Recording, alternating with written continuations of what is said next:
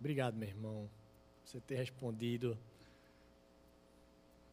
Bom dia, meus amados. Obrigado, meus irmãos, por vocês terem respondido.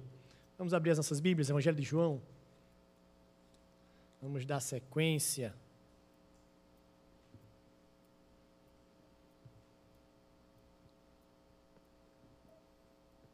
Evangelho de João, capítulo número 1. Do verso 6 até o verso de número 28.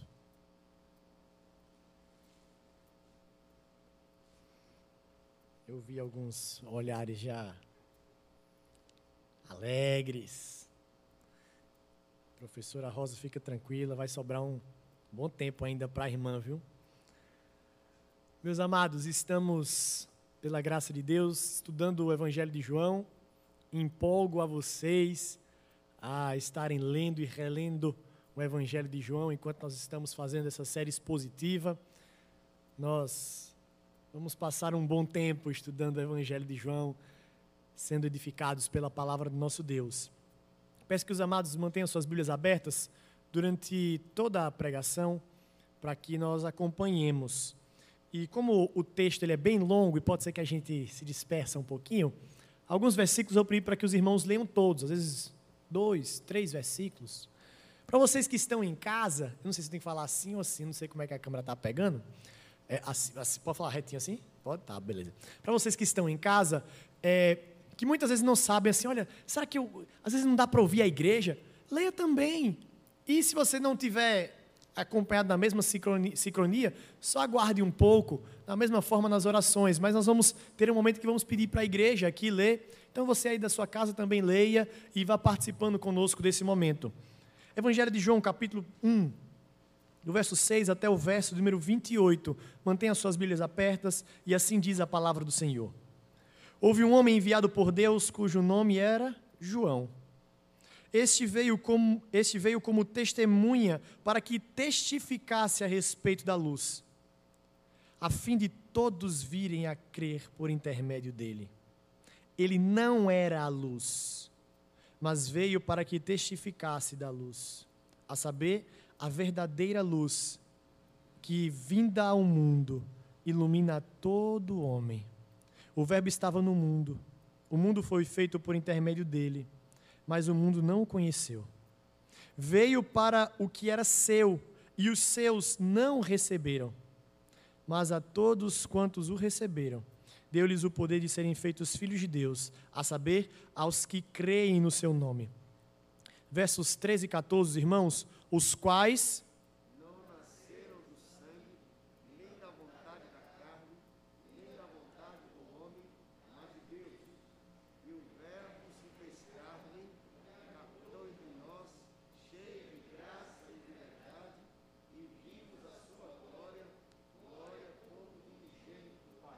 João testemunha a respeito dele e exclama: Este é o de quem eu disse: O que vem depois de mim tem, contudo, a primazia, porquanto já existia antes de mim. Porque todos nós temos recebido da sua plenitude e graça sobre graça. Porque a lei foi dada por intermédio de Moisés, a graça e a verdade vieram por meio de Jesus Cristo. Ninguém jamais viu a Deus o Deus unigênito, que está no seio do Pai, é quem o revelou. Este foi o testemunho de João. Quando os judeus lhe enviaram de Jerusalém sacerdotes e levitas para lhe perguntarem: Quem és tu? Ele confessou e não negou. Confessou: Eu não sou o Cristo. Então lhe perguntaram: Quem és, pois? És tu Elias? Ele disse: Não sou. És tu o profeta? Respondeu: Não. Disseram-lhe, disseram-lhe pois: Declara-nos quem és, para que demos resposta àqueles que nos enviaram. Que dizes a respeito de ti mesmo? Então ele respondeu, os amados, versos 23, o final, e o verso 24.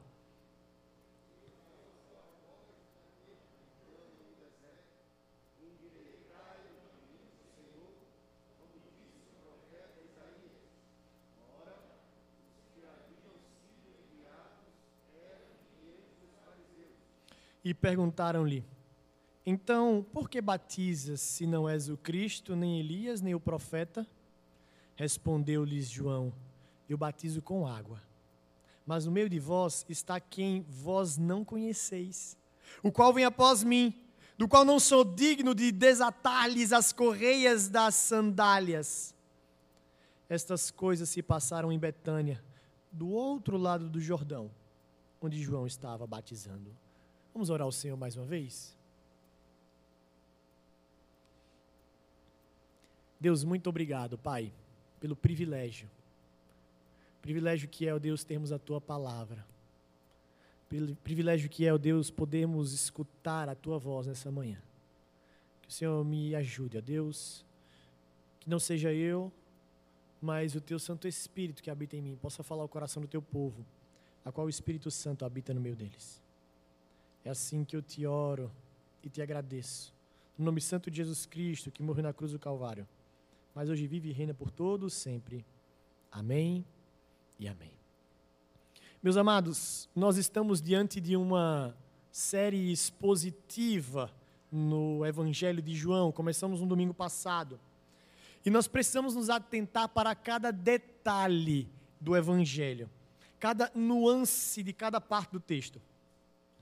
O Evangelho de João ele não tem um bloco é, temático repartido em pequenas partes, como por exemplo o Evangelho de Marcos. Nós, logo no início do Evangelho de Marcos, nós temos várias informações a respeito do ministério de Jesus. É também diferente do Evangelho de Mateus e de Lucas, que logo no início se propõe a tratar do nascimento de Cristo. No início, Mateus fala da genealogia. Lucas vai tratar logo depois, nos outros capítulos. O Evangelho de João, ele primeiro quer preparar para a chegada de falar sobre o ministério de Jesus Cristo propriamente dito. Uma outra coisa que nós precisamos entender é que os evangelhos, eles são uma coletânea de gêneros narrativos. Logo, nós vamos perceber que a poesia, a narrativa, a profecia, a parábolas, milagres, curas. Então, nós vamos perceber que cada um dos momentos vai trazer uma própria é, particularidade a respeito do que nós vamos tratar a respeito da mensagem de João durante toda a exposição. Uma das coisas interessantes que nós observamos no Evangelho de João é o que nós chamamos de narrador onisciente. E como é que funciona o narrador onisciente? É uma forma de narração em que o autor não registra somente os fatos e acontecimentos, mas eles, mas eles registram os fatos e acontecimentos além da capacidade humana. Como assim? Quando nós temos, por exemplo, o registro e vai dizer: Jesus conhecia-lhes a intenção. E então, não somente por Jesus conhecer, mas o narrador, ele sabe da intenção de cada um dos personagens. Essa é a ideia do narrador onisciente ou narrador virtual. E nós vamos perceber isso muitas vezes aqui. Isso porque nós acreditamos que a inspiração da Bíblia, ela é uma inspiração orgânica. O Espírito Santo de Deus, o próprio Deus, mas também existem características de cada um dos vários escritores que a Bíblia Sagrada teve. Uma outra coisa que nós vamos perceber, inclusive no Evangelho de João, é o movimento narrativo a forma como cada um costura as histórias e vão organizando a fim de que muitas passagens compõem um bloco temático um pouco maior sobre alguns ensinamentos que eles queriam passar para o seu público original. Por fim, nós percebemos ainda que aqui João, no seu evangelho, ele está preocupado em anunciar a vinda do rei. E todo rei que se preze, precisava de um arauto. O que é o arauto? Para aqueles que são um pouco mais vividos, eles sabem que os arautos eram aqueles que anunciavam a chegada do rei. O rei que se preze não chegava em qualquer lugar e falava dele mesmo. Não. Precisava de alguém que viesse antes do rei, da corte, e falava que estava chegando o grande rei. é uma figura muito importante aqui, principalmente no início do Evangelho de João. E nós vamos perceber que hoje nós iremos analisar a vida de um arauto em especial. Alguém que é chamado para ser testemunha fiel.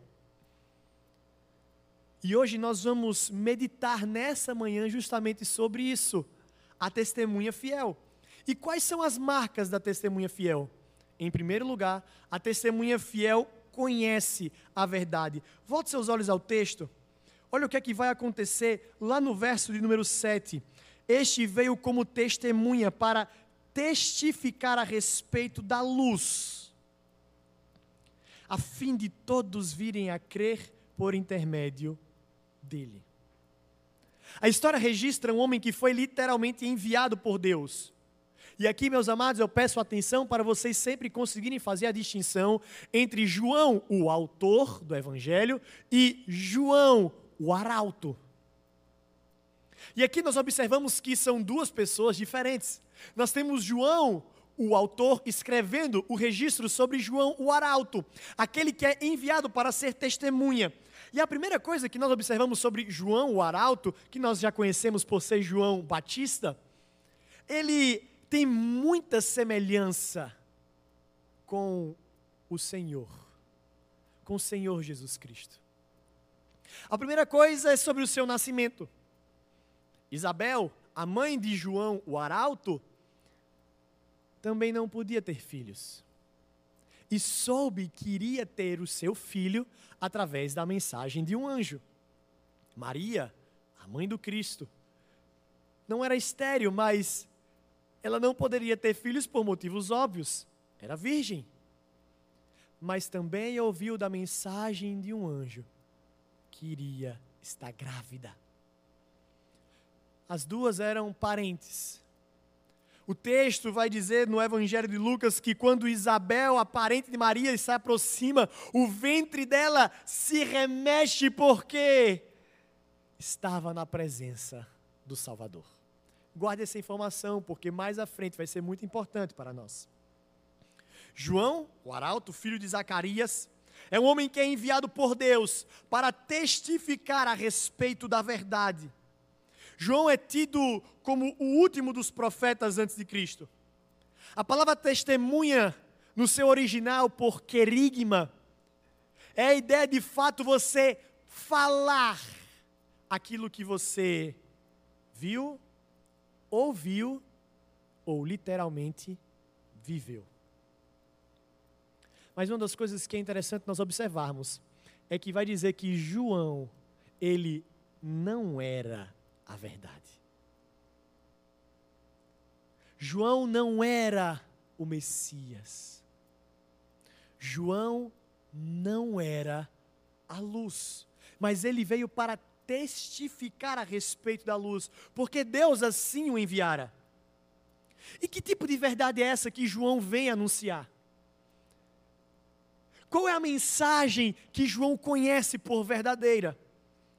Os versos 9, 10, 11 e 12 vão falar para nós. O verso 9 vai dizer que é uma verdade que ilumina. A primeira característica que João, o arauto, ele anuncia, ele está testemunhando, é sobre a verdade.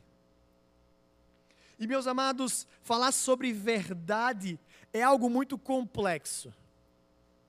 Também naqueles dias de João existiam vários grupos religiosos. Nós vamos ver mais à frente alguns deles, mas existiam os fariseus, existiam os saduceus, existiam os nicolaítas, existiam os zelotes.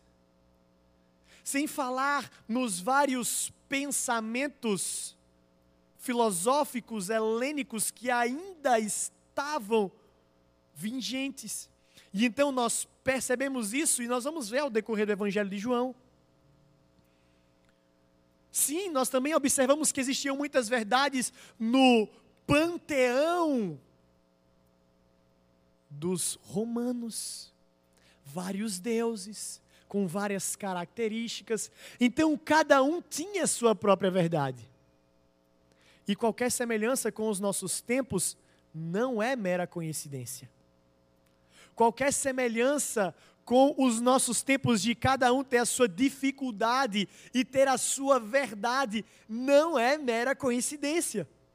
Porque desde que mundo é mundo, os homens vivem a sua própria verdade. E eu chamo os irmãos a atenção para aqui, para a pregação, para percebermos que cada um vivia conforme o seu próprio pensamento, assim na época de João. Mas João anunciava a verdade que ilumina. A verdade vem ao mundo, ela é personificada, ganharia imagem e teria o poder de iluminar. A outra característica da verdade que João conhece e anuncia é porque é uma verdade criadora. O verso 10 vai dizer que é o verbo criador. Olha que coisa interessante. Mais uma vez, nós percebemos que, em meio a tantas verdades, sobre, por exemplo, as possibilidades casuísticas de como o mundo poderia ter surgido, João vai dizer que a verdade que ele anuncia é a verdade criadora, detentora da palavra. E aí sim, a mensagem de João, o arauto, se soma à mensagem de João, o evangelista, que vai falar que no princípio ele era o Verbo, ele estava com Deus, ele era Deus. João afirma que aquele a quem ele se refere, a quem ele testifica, é o Criador. Uma outra verdade que João anuncia a respeito da mesma verdade é que ele seria um homem rejeitado. E aqui nós observamos um caráter profético de João, o arauto. Esse homem que ainda iria iniciar o seu ministério ele seria rejeitado. Ele viria para os seus, mas os seus não o receberam.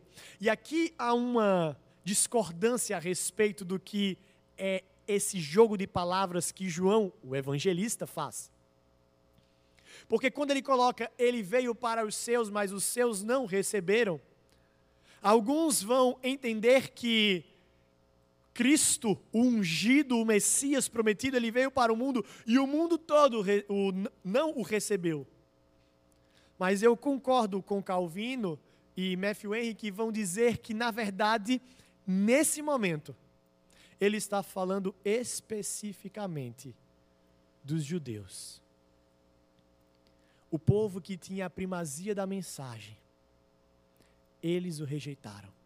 O povo que desde o início, desde a época de Abraão, já conhecia a mensagem da semente que viria, que esmagaria a cabeça da serpente. E então, quando o Cristo, o ungido de Deus, vem, eles o rejeitam. É bem verdade que não só os judeus rejeitam e rejeitaram a Cristo, mas principalmente aqueles que Deus tinha separado para ser o povo, para anunciar a sua mensagem quando a mensagem tinha chegado, quando a verdade tinha se encarnado, eles não criam que era o Messias. Mas a principal característica dessa verdade que João conhece é que é o Salvador dos homens. Volte seus olhos ao texto. Vamos ler juntos o verso de número 12. Assim diz a palavra do nosso Deus: juntos, mas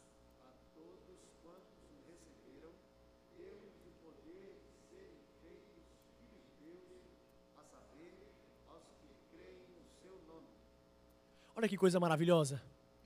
João, ele aumenta agora o campo de pessoas que participam do povo. Não era somente você ser circuncidado ao oitavo dia, ou ter a sua descendência abraâmica, mas todos aqueles que acreditassem, que crescem na sua mensagem, eles seriam salvos. Todos aqueles que conhecessem a mensagem redentora de Cristo, o ungido, e aceitassem Ele como Senhor e Salvador de suas vidas, seriam salvos. Ele salvará o mundo. Essa é a verdade que João conhece. Essa é a verdade que João vem para testemunhar. E quem recebesse essa verdade, que vem da parte de Deus, seria salvo.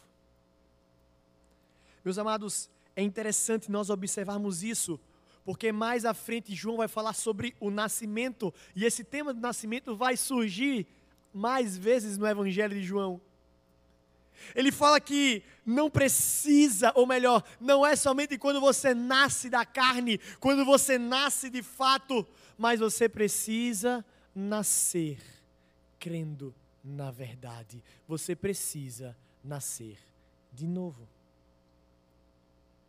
João ele conhece cada um dos elementos da verdade. Ele é conhecedor da mensagem que ele anuncia. Ele é conhecedor do ungido de Deus. Nós estamos meditando sobre a testemunha fiel e quais são as marcas da testemunha fiel? Em primeiro lugar, nós vimos que a testemunha fiel conhece a verdade. Em segundo lugar, a testemunha fiel proclama a verdade. Volte seus olhos ao texto, vamos ler juntos o verso número 15. Assim diz a palavra do Senhor. João,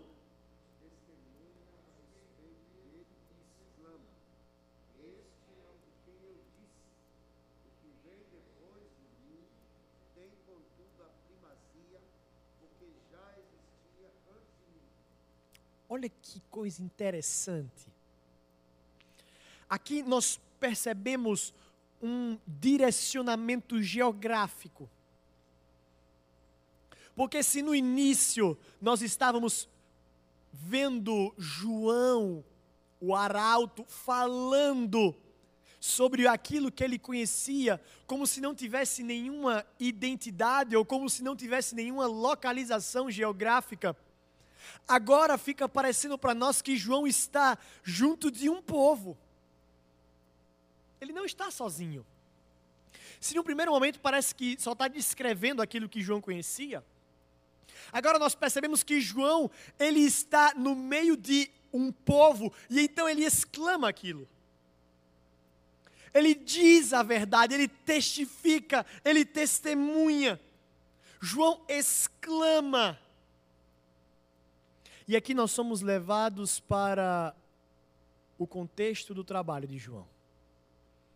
João estava proclamando a respeito do Messias. O arauto não basta apenas conhecer, mas ele precisa anunciar. A testemunha fiel não basta ser apenas uma boa conhecedora da verdade, mas precisa anunciar, exclamar essa verdade. E é isso que João Arauto está fazendo ele exclama, assim como os profetas fizeram no passado. A mensagem de João consiste em falar daquele que tem a primazia. Ele anuncia. Meus amados, isso é interessante porque a ideia aqui de exclamar é de fato falar não somente de uma maneira pontual, mas uma vida que clama aquilo que conhece que proclama aquilo que sabe. E ele proclama porque ele vai dizer no verso 16: Todos nós temos recebido da sua plenitude graça sobre graça. Essa expressão graça sobre graça, ela é curiosa. Porque nós muitas vezes nós não conseguimos compreender esse jogo de palavras. Mas a ideia que João está trazendo para nós, João, agora o evangelista, quando ele fala graça sobre graça, ele coloca essas palavras sobrepostas. Ele coloca dois aspectos importantes. O primeiro aspecto é que o fato de nós termos a plenitude, o fato do ungido de Deus, o fato do Messias ter vindo à terra, o fato do Verbo ter se encarnado, isso é gracioso. E aqueles homens não tinham ainda a dimensão, não tinham ainda a compreensão do que eles estavam vivendo. Eles estavam na plenitude dos tempos. Isso era gracioso. Graça sobre graça, porque em um segundo aspecto, o fato deles poderem receber a salvação direta, vendo o Verbo encarnado, também era gracioso. eles receberem aquilo era gracioso, mas o tempo em que eles estavam vivendo era de uma maneira sublime, porque os antepassados, eles estavam na expectativa que o Messias viria. Nós temos a certeza de que o Messias já veio, somos separados na extremidade de que Cristo ou veio ou viria. Mas eles estavam acompanhando isso. E eles tinham o privilégio de receber do próprio Cristo graça sobre graça. Em resumo, o mundo estava prestes para viver o seu tempo maravilhoso com a chegada do Verbo encarnado. É por isso que João vai dizer mais uma vez, agora João Arauto, ele vai colocar: Ninguém jamais viu a Deus, mas quando vocês olharam para aquele que virá após mim, vocês verão o Pai. É por isso que Cristo, mais à frente, quando ele escuta dos seus discípulos, mostre-nos a Deus. Seus discípulos indagam, perguntando: nos mostre o Pai. E então Cristo responde: Quem vê a mim, vê o Pai. Quem me vê, está vendo a personificação, a encarnação da verdade. Nós estamos meditando sobre a testemunha fiel. Quais são as marcas da testemunha fiel? Em primeiro lugar, a gente viu que a testemunha fiel conhece a verdade. Em segundo lugar, a testemunha fiel proclama a verdade. E em terceiro lugar, a testemunha fiel vive a verdade. Meus amados, nós observamos aqui que João ele está afunilando a sua narrativa, João o evangelista. Primeiro, ele faz uma descrição de João o arauto, depois ele faz uma menção a respeito do que ele fazia em termos geográficos, e agora ele nos coloca diante de um diálogo. E o texto vai colocar para nós no verso de número 19 que este foi o testemunho de João quando os judeus lhe enviaram de Jerusalém sacerdotes e levitas para lhe perguntarem: Quem és tu? A forma como essa testemunha fiel estava vivendo já estava reverberando para várias pessoas. A vida de João não estava reclusa ao local que ele morava ou no local onde ele trabalhava, mas outras pessoas da região de Jerusalém já estavam ouvindo falar a respeito de João Batista. Ao passo que os principais dos judeus vão até ele. E aqui nós temos um grupo que vai ser descrito para nós, os fariseus. Nós iremos escutar muito a respeito deles ao longo de todo o evangelho de João. Os fariseus eram um grupo famoso, um dos grupos, na verdade, que existiam dentro do judaísmo. É interessante que esse nome fariseu é também encontrado no vocabulário de muitas pessoas. Até mesmo aquelas que não professam a fé no cristianismo já utilizaram, até mesmo sabem quem são os fariseus, pelo menos de ouvir falar. Eram homens que, sendo judeus, eram marcados pela sua observância da lei. Aqueles homens conheciam profundamente a Torá. Eram homens que eram zelosos. Muitos conseguiam naquela época, através de músicas, decorar todo o Pentateuco. Imagine se muitas vezes nós lemos o livro de Levítico ou de Números, é tão difícil. Aqueles homens, muitas, muitos deles sabiam decorado. Eles conheciam a lei. Eles tinham prazer em cumprir a lei.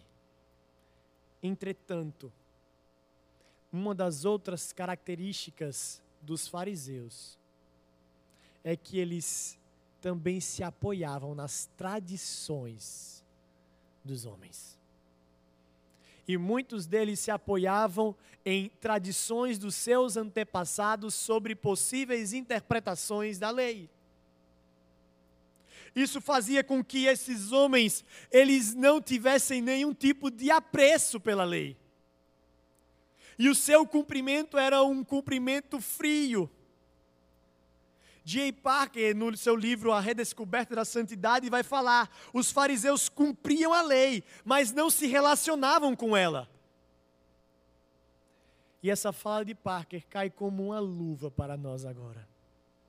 Porque aqueles homens conseguiam cumprir a lei muitas vezes, mas aquilo não descia para o seu coração. Muitas vezes eles tentavam observar a lei, mas eles não faziam da forma correta. E aqui nós observamos mais uma característica desses homens. Porque a fama de João estava crescendo, e então eles ouviam aquele burburinho a respeito de quem era aquele homem. Então chegam até aqueles principais dos judeus, e ao invés deles chamarem João para uma conversa, não, eles não fazem isso não. Afinal, se eles chamassem João para uma conversa, João já estava arrastando a multidão. Poderia ser que o povo interpretasse mal. Dependendo do que a gente perguntasse, o que a gente fizesse, o povo poderia de alguma forma nos recriminar. Os fariseus, eles tinham temor dos homens. Eles se importavam muito mais do que os homens poderiam falar a respeito deles, do que o que o próprio Deus poderia achar. Então eles mandam algumas pessoas. E essas pessoas chegam até João e fazem algumas perguntas para ele. Quem você é? Quem és? É a pergunta que vem para ele. João, de maneira enfática, ele responde: Eu não sou o Cristo. E aqui, meus irmãos, nós precisamos ter luz sobre esse texto para compreendermos duas coisas. Primeiro, lembra do narrador onisciente? Quando o narrador ele conhece a intenção do coração e ele consegue registrar isso. Claro que inspirado por Deus, não pela capacidade do homem e não um julgamento frívolo, mas por ser conduzido por Deus, ele sabe a intenção daqueles homens. Isso também agora é aplicado a João Batista. Porque quando ele vai responder algumas dessas perguntas, ele sabe que aqueles homens estavam tentando pegar em alguma falta. Outra especialidade dos fariseus. Eles perguntam: quem você é? João poderia dizer: Eu sou João, filho de Isabel, filho de Zacarias. Mas ele responde: Eu não sou o Cristo. Eu não sou o ungido, se é isso que vocês querem saber. Então aqueles homens perguntam: então quem você é? Você é Elias? E é uma primeira leitura, a pergunta de por que ser Elias pode ficar um tanto quanto vaga, porque por que perguntaram quem é Elias? Elias é um profeta, tá certo? Mas por que o profeta Elias em especial? Poderia ser, porque você, você é Isaías? Você é Daniel? Você é Joel? Você é Miqueias? Ou você é Abacuque? Por que eles perguntam, és tu Elias? Lembremos, meus amados, de quem foi Elias. Não vamos escrever a sua história, mas somente a sua não mais vida aqui na terra. Afinal, todos nós lembremos, lembramos que lá no livro de 2 Reis, no capítulo 2, registra que Elias não morreu. Ele sobe aos céus numa carruagem de fogo, e então Eliseu vê o seu mestre subir aos céus em uma carruagem de fogo. Então, quando aqueles homens perguntam se ele era Elias, eles estão perguntando: você é a reencarnação de Elias? Ou você é o Elias que desceu? João sabia isso, instruído por Deus. João o Arauto e João o Evangelista sabiam que essa era a intenção da pergunta daqueles homens. João ele não nega e não omite e nem entra em contradição com aquilo que Cristo diz. Afinal, existia uma profecia do profeta Malaquias, no capítulo 4, versículo 5, que no tempo em que viria a luz, seria mandado alguém no espírito de Elias. Mas não foi essa a pergunta que os fariseus fizeram. Era se ele era a encarnação de Elias, ou melhor, a reencarnação de Elias, e não se ele era aquele homem com o espírito de Elias, a fim de testificar a luz. Porque o próprio Cristo, depois, no Evangelho de Mateus, no capítulo número 11, versículo 14, vai falar para os seus discípulos: sim, João Batista, ele veio no espírito de Elias, era ele mesmo. Mas aqui, meus amados, só o fato daqueles homens tão conhecedores da lei, tão conhecedores do Antigo Testamento, fazer esse tipo de pergunta e analisar a vida de João e não conseguirem identificar isso, já mostra a frieza com a qual eles analisavam a palavra de Deus. Eles não estavam atentos para os sinais. Por fim, eles fazem outra pergunta: És profeta?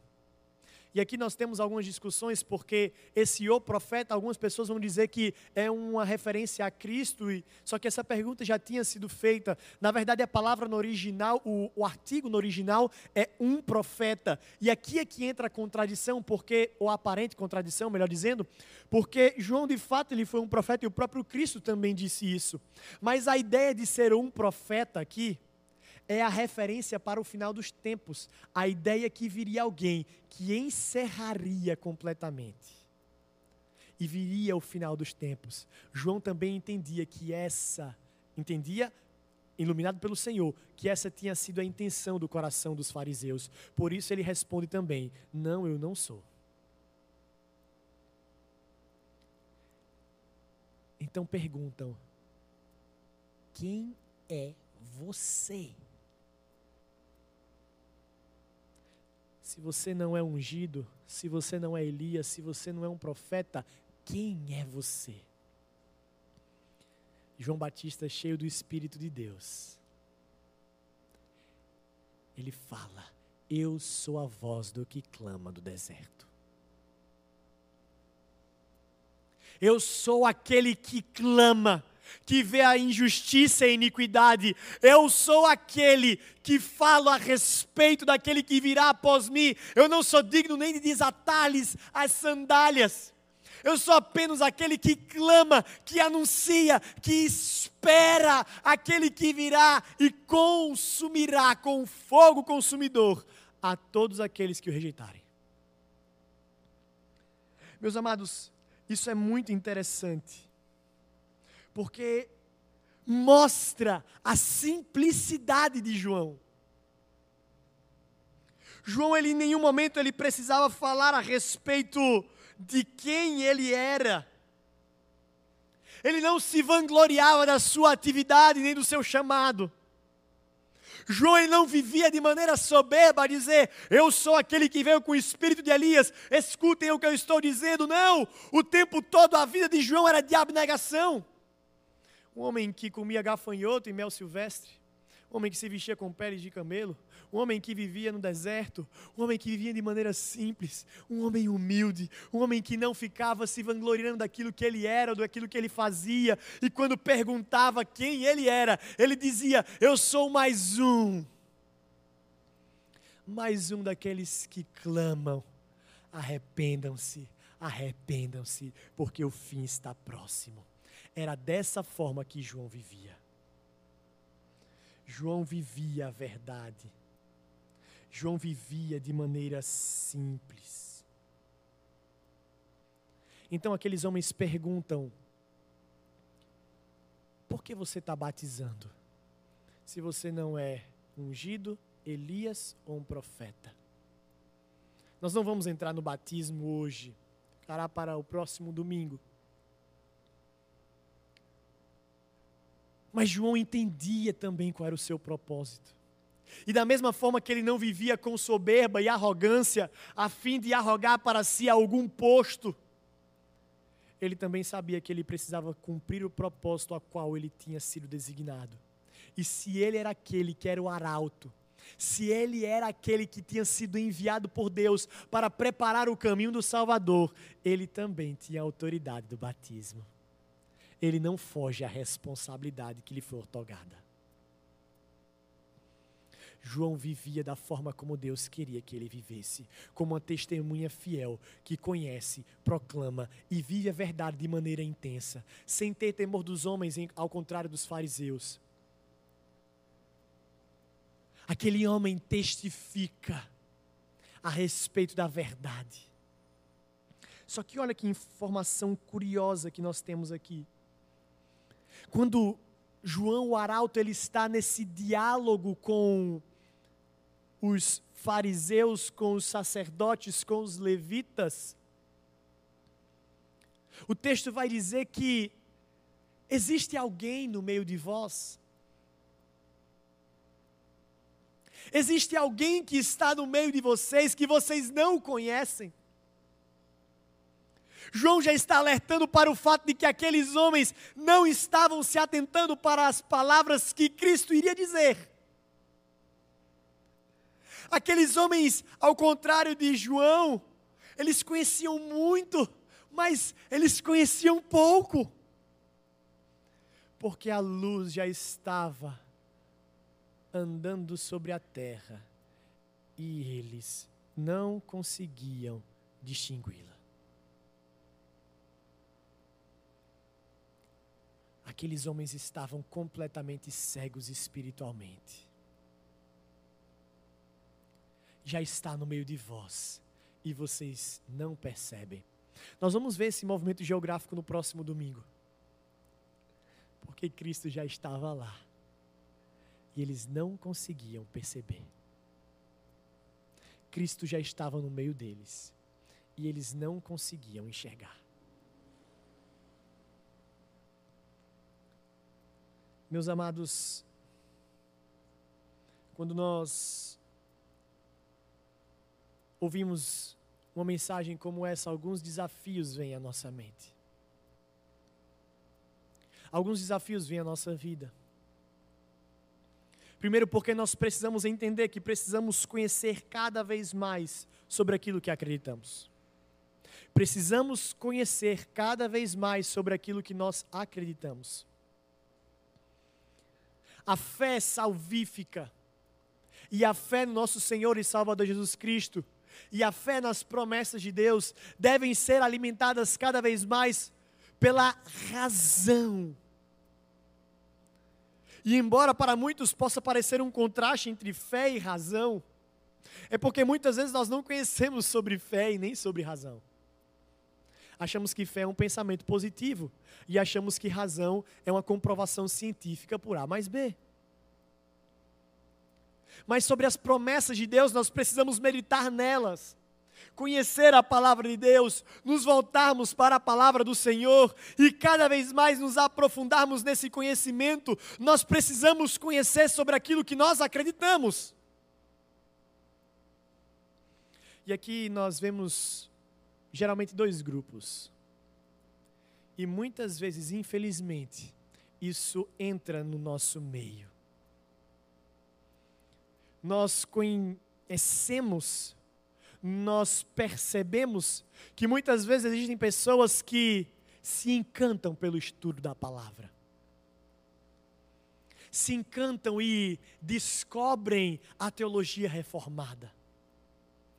Se encantam com as obras e com os escritos de Calvino.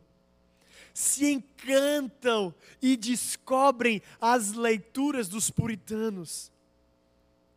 Se deleitam na confissão de Agostinho, leem os pais da igreja, conhecem profundamente a dogmática reformada, mas muitas vezes esse conhecimento não consegue ser traduzido em sabedoria.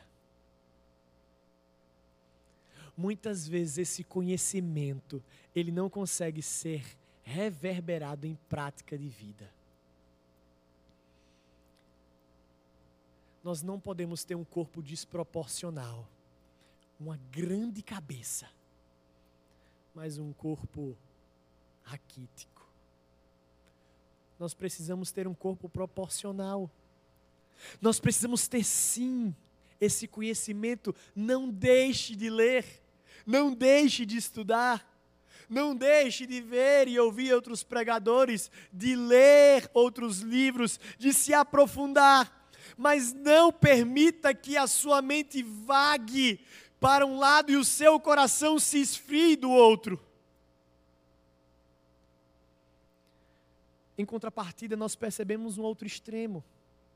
Um grupo de pessoas que acha que isso é farisaísmo puro. Que nós não podemos nos voltarmos para essas coisas. É doutrina. Doutrina divide. A letra mata. Essas coisas não são boas. Nós precisamos entender que é a fé, é o amor, e se afastam completamente de uma vida de busca e conhecimento da palavra de Deus e não conseguem subir nos ombros dos gigantes da fé que já trilharam passos importantes e que nós poderíamos aprender com eles. O desafio é nós conseguirmos conciliar essas duas coisas, não as coisas negativas, mas as duas coisas positivas, nós precisamos sim, meus amados, ter esse entendimento, essa busca. Nós precisamos sim ter esse afã de nos voltarmos cada vez mais para um conhecimento reformado, bíblico, teológico, a respeito das doutrinas da graça, a respeito da doutrina do pacto, a respeito de uma soteriologia saudável.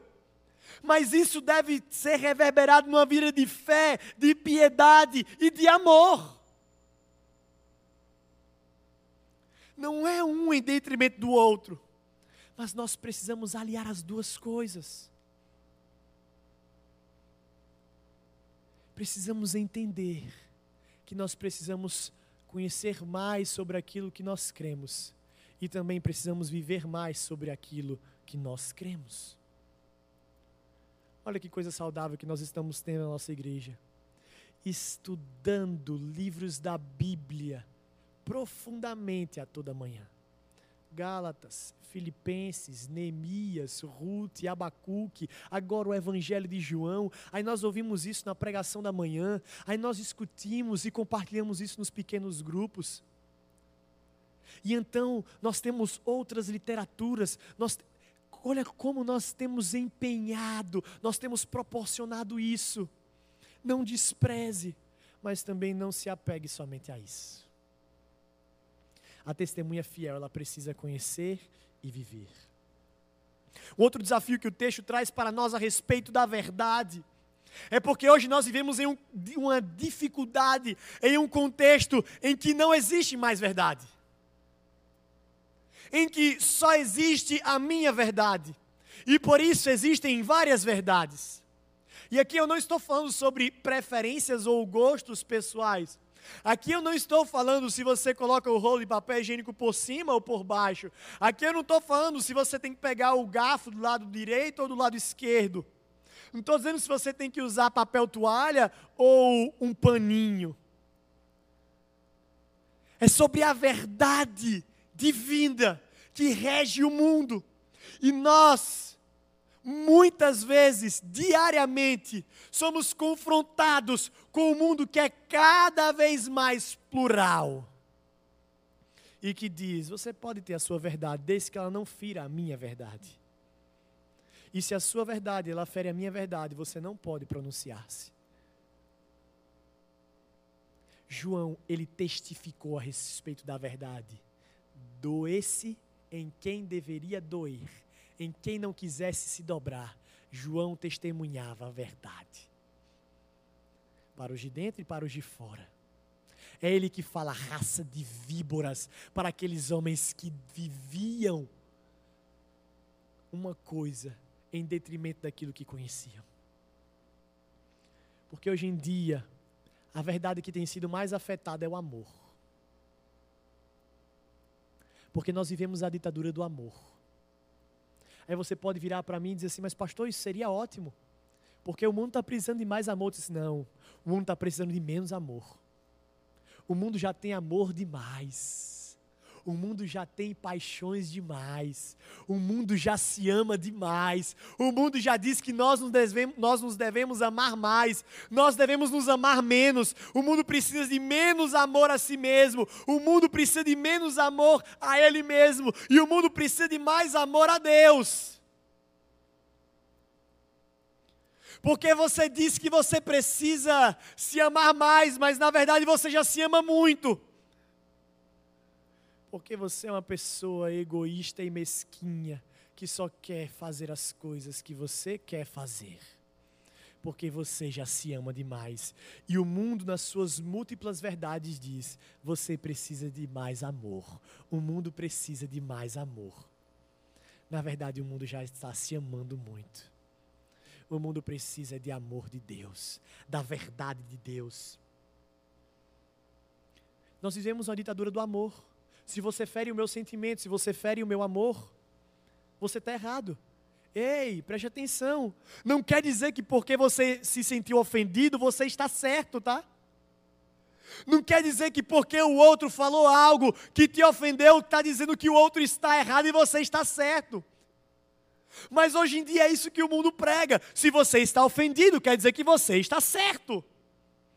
Não estou dizendo em maneiras de tratamento, mas a verbalização da verdade. É por isso que países na Europa estão sendo proibidos de ter a Bíblia, porque é discurso de ódio. É por isso que nós ficamos tão em cima do muro hoje em dia, porque se nós falamos uma coisa, nós podemos ser taxados de crentes liberais. Se nós falamos outra, nós podemos ser taxados de crentes neopuritanos. Se nós falamos outra, nós, podemos ser taxados de crentes. Se nós falamos uma coisa, nós não temos lugar de fala, porque se nós somos homens, não podemos falar para mulheres. Se nós somos brancos, nós não podemos falar para negros. Se nós não somos pobres, nós não podemos falar para pobres. E então cada um tem a sua verdade e o mundo tem múltiplas verdades, e então você fica calado e você só fica só com a sua verdade. E você não pode compartilhar a verdade, porque senão você vai ter um discurso de ódio. É isso que o mundo prega. E nós não podemos nos calar. Não estou dizendo que nós não temos erros. Não estou dizendo que nós não devemos falar a verdade em amor, mas nós precisamos falar a verdade. E a verdade muitas vezes vai doer. João Arauto sabia disso. Que muitas vezes a verdade vai doer. Mas ele ainda assim o fazia. Por fim, eu tenho mais um desafio a ser exposto nessa manhã, que é sobre vocês, pais vocês pais que estão aqui, vocês pais que me escutam. Não permitam que os seus filhos sejam bombardeados com essa múltipla mentira sobre verdade. Não permite que os seus filhos sejam educados por youtubers. Não permita que os seus filhos sejam educados por séries. Não permita que os seus filhos sejam educados segundo o curso desse mundo. Ah, eu sei, eu ainda não sou pai, estou preparando para ser ansioso o dia disso chegar. E eu sei das dificuldades, eu sei como vai ser duro. Mas essa verdade precisa ser dita independente de alguém ser pai ou não. Não permita que outros roubem o privilégio e a responsabilidade de você educar o seu filho. E nós temos criado uma geração, eu digo nós porque nós temos influência sobre os mais novos, que é uma geração completamente rebelde, independente, não quer ouvir autoridade, não se, não se subordina a ninguém. E essas crianças, esses adolescentes, esses jovens que têm crescido e tomado postos e cargos públicos, políticos e eclesiásticos, cada vez mais têm vindo com esse pensamento de múltiplas verdades. E não têm sido testemunhas fiéis da verdade. Porque vocês ainda, já já vou falar nós pais, mas vocês ainda têm fracassado na educação dos filhos. Lutem contra eles. Tem um pai que eu conheço aqui da igreja e tem uma vez que eu vi ele repreender a sua filha. Ela estava querendo fazer uma coisa e não era para ela fazer, ele falou duro. Ela fez aquela cara de choro, eu nem sou pai ainda. Eu falei assim: oh, se fosse minha filha, eu ia deixar fazer tudo. Eu olhei para ele assim: como é que você consegue? Ele disse assim: meu amado, tem hora que eu seguro aqui a onda, eu falo, porque eu sei que a melhor vontade de dar é que faz o que você quiser, eu não vou ter trabalho mesmo. Porque educar é difícil, educar dói. Filhos, vocês que ainda estão debaixo das asas dos seus pais, saibam que muitas vezes vai doer tanto neles como dói em vocês. Mas entendam que isso é por amor, para que vocês caminhem na verdade. A testemunha fiel, ela conhece a verdade, ela proclama para aqueles que estão à nossa volta. Meus amados, nós precisamos anunciar a mensagem dos céus, nós precisamos proclamar aos quatro cantos que Jesus Cristo é a verdade, a Bíblia é a verdade, é a verdade revelada, inspirada, preservada, que é traduzida, interpretada e pregada nos nossos púlpitos. A Bíblia ainda é, e se Deus quiser, sempre será a nossa única regra de fé e de prática. Por isso, nós, enquanto testemunhas fiéis, precisamos conhecer, proclamar e viver a verdade. Feche seus olhos, vamos orar ao Senhor mais uma vez.